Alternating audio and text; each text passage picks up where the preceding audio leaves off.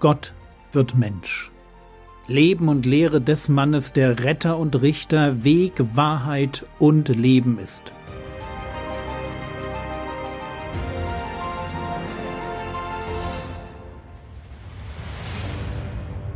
Episode 10 Gnade um Gnade Auf unserem Weg durch das Leben Jesu stecken wir immer noch im Prolog, das heißt im Vorspann des Johannesevangeliums. Ich habe das schon im ersten Podcast zu dieser Reihe gesagt, dass das Johannesevangelium etwas speziell ist. Johannes gibt uns zu Beginn einen Einblick in das Wer und Warum. Wer ist Jesus? Und warum ist er auf die Erde gekommen? Jesus ist Gott. Genau genommen der Teil der göttlichen Dreieinigkeit, den Johannes das Wort nennt. Durch Gott, das Wort, wurde alles geschaffen. In ihm sind Leben und Licht. Der Mensch ohne Gott ist wie ein Zombie. Er ist geistlich tot und vegetiert in der Finsternis vor sich hin, aber bei Jesus kann jeder Mensch ewiges Leben und Erleuchtung finden. Und mehr noch, Gott, das Wort wird Mensch. Und damit kommt Gott uns so nahe, dass wir eine Entscheidung treffen können. Nämlich die Entscheidung, ob wir an diesen Jesus glauben wollen. Und dieser Glaube an Jesus ist der Einstieg in eine exklusive Beziehung mit Gott. Johannes nennt die Gläubigen deshalb Kinder Gottes. Und ein Kind Gottes zu sein, das ist das Beste, was diese Welt zu bieten hat. Schauen wir uns weiter die letzten Verse des Prologs an. Johannes 1, Vers 15 und diesmal nach der neuen Genfer Übersetzung. Auf ihn, das heißt auf Jesus, wies Johannes die Menschen hin. Er ist es, rief er, von ihm habe ich gesagt, der, der nach mir kommt, ist größer als ich, denn er war schon vor mir da. Achtung! Obwohl das Johannesevangelium von Johannes dem Apostel geschrieben wurde, geht es hier im Text um Johannes den Täufer. Johannes der Täufer ist der Vorbote von Jesus. Erst kommt Johannes und dann kommt Jesus. Und Johannes der Täufer weist auf Jesus hin. In anderen Übersetzungen heißt es, er zeugt von ihm. Ein Zeuge bezeugt das, was er gesehen hat. Und für Johannes den Täufer ist ein Punkt ganz wichtig. Er weist darauf hin, dass Jesus größer ist. Jesus steht in der Hierarchie über Johannes. Jesus ist wichtiger. Jesus ist die Nummer eins. Für Johannes den Täufer geht es immer um eine Sache. Er will verhindern, dass Menschen ihn toll finden und Jesus übersehen. Deswegen macht er sich ganz viel Mühe damit, darauf hinzuweisen, wie besonders Jesus ist. Und er bringt drei Punkte, von denen wir uns heute zwei anschauen wollen.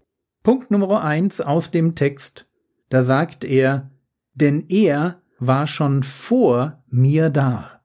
Das ist Punkt Nummer eins.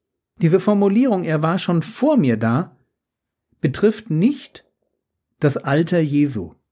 Ganz im Gegenteil, Jesus ist jünger als Johannes der Täufer. Nicht viel, aber ein paar Monate schon. Woher wissen wir das? Als Maria, die Mutter Jesu, Besuch von dem Engel Gabriel bekommt und selbst durch den Heiligen Geist schwanger wird. Als das geschieht, besucht sie kurz darauf ihre hochschwangere Verwandte Elisabeth. Und Elisabeth ist die Mutter von Johannes dem Täufer. Also Maria ist gerade schwanger geworden und Elisabeth mindestens schon im sechsten Monat. Jesus und Johannes der Täufer sind also ungefähr ein halbes Jahr auseinander. Aber obwohl Jesus dem Alter nach jünger ist, sagt Johannes der Täufer, er war schon vor mir da. Johannes will damit sagen, bitte haltet diesen Jesus nicht für einen normalen Menschen. Er sieht vielleicht so aus auf den ersten Blick, als wäre er nur ein ganz normaler jüdischer Rabbi, der umherzieht und predigt. Aber Vorsicht, das zu glauben wäre ein ganz großer Irrtum. Dieser Wanderprediger aus Galiläa ist kein normaler Mensch. Also, er ist schon Mensch und als solcher normal, aber er hat eine Vorgeschichte, er kommt aus der Ewigkeit. Bevor Johannes geboren wurde, war er, war Jesus schon da. Und das sagt Johannes der Täufer nicht, weil er glaubt, dass alle menschlichen Seelen ewig wären und irgendwo darauf warten, einmal geboren zu werden. Johannes glaubt auch nicht an Reinkarnation, sondern er will einen fundamentalen Unterschied zwischen sich und dem Herrn Jesus herausstellen. Er, Johannes, ist etwa 30 Jahre alt. Jesus sieht auch so aus, als hätte er ungefähr dieses Alter. Aber während sein Leben, also das von Johannes dem Täufer, mit der Zeugung anfing, in dem Moment, als Gott ihm einen menschlichen Geist gab, kann man genau das von Jesus nicht sagen. Seine Persönlichkeit nahm ihren Anfang nicht mit der Zeugung. Als Johannes Mensch wurde, war Jesus noch nicht gezeugt, aber er war als Gott das Wort schon existent. Und dieses Vorherdasein, seine Präexistenz, das macht Jesus größer als Johannes den Täufer. Das war Punkt Nummer eins, denn er war schon vor mir da. Punkt Nummer zwei, der Jesus größer macht als Johannes den Täufer. Johannes 1, Vers 16. Denn aus seiner Fülle haben wir alle empfangen, und zwar Gnade um Gnade. Eine Gnade ist ein Geschenk. Hier spricht Johannes der Täufer und beschreibt Jesus. Was zeichnet Jesus aus? Wichtig, Johannes der Täufer weiß nichts vom Kreuz. Er beschreibt nicht, was Jesus einmal für die Gläubigen tun wird, sondern was er für alle Menschen getan hat. Es geht um die Frage, was macht Jesus größer als Johannes? Und es ist schlichtweg die Menge an Gutem, an Gnade, die er gewirkt hat. Bei Jesus ist einfach mal Gnade die Fülle. Er steckt quasi hinter allem Guten, das es auf der Erde gibt. Ich will das erklären. Alles Gute, was der Mensch erlebt, kommt von Gott. Jeden Tag erfährt jeder Mensch Gnade um Gnade.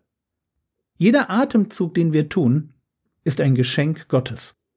Wenn wir dann noch eine Wohnung haben, ein paar Freunde oder eine Bibel, dann sind das alles Geschenke Gottes. Jeder Mensch lebt jeden Tag von Gottes Gnade. Wenn Paulus im Römerbrief erklärt, warum Gott zornig ist, und zwar auf alle ungläubigen Menschen, dann ist seine Antwort, weil sie undankbar sind. Das ist die große Sünde der Heiden. Aber hören wir kurz Paulus.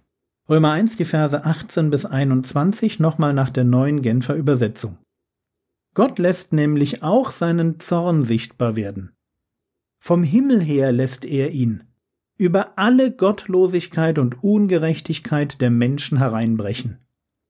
Denn mit dem Unrecht, das sie tun, treten sie die Wahrheit mit Füßen. Dabei ist doch das, was man von Gott erkennen kann, für sie deutlich sichtbar. Er selbst hat es ihnen vor Augen gestellt.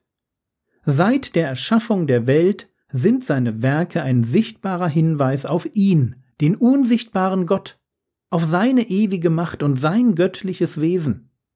Die Menschen haben also keine Entschuldigung.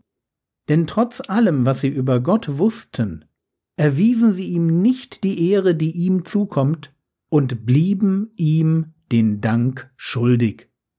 Der Heide genießt jeden Tag in vollen Zügen die guten Gaben Gottes.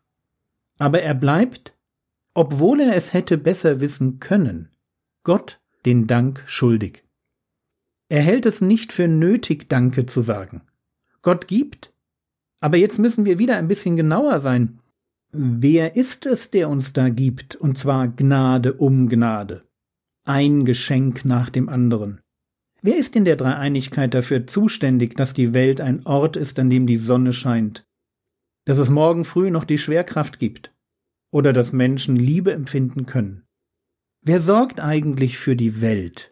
Wer beschenkt mich mit allem Guten? Und die Antwort kennen wir schon aus Episode 3. Die hatte den Titel Vom Urheber, Erhalter und Ziel der Schöpfung. Es ist Gott das Wort. Es ist der Herr Jesus, der das tut.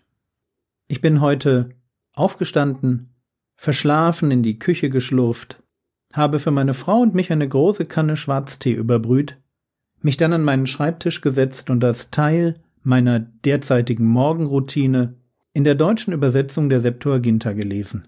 Lesen, Schwarztee schlürfen, bei meinen schlechten Augen eine Brille haben, eine Lampe Wollsocken, ein warmes Zimmer.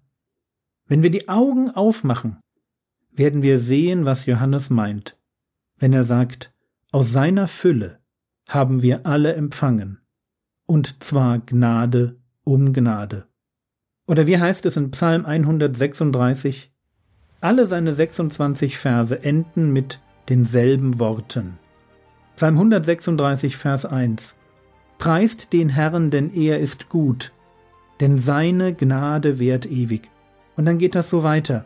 Denn seine Gnade währt ewig, denn seine Gnade währt ewig, denn seine Gnade währt ewig. Amen.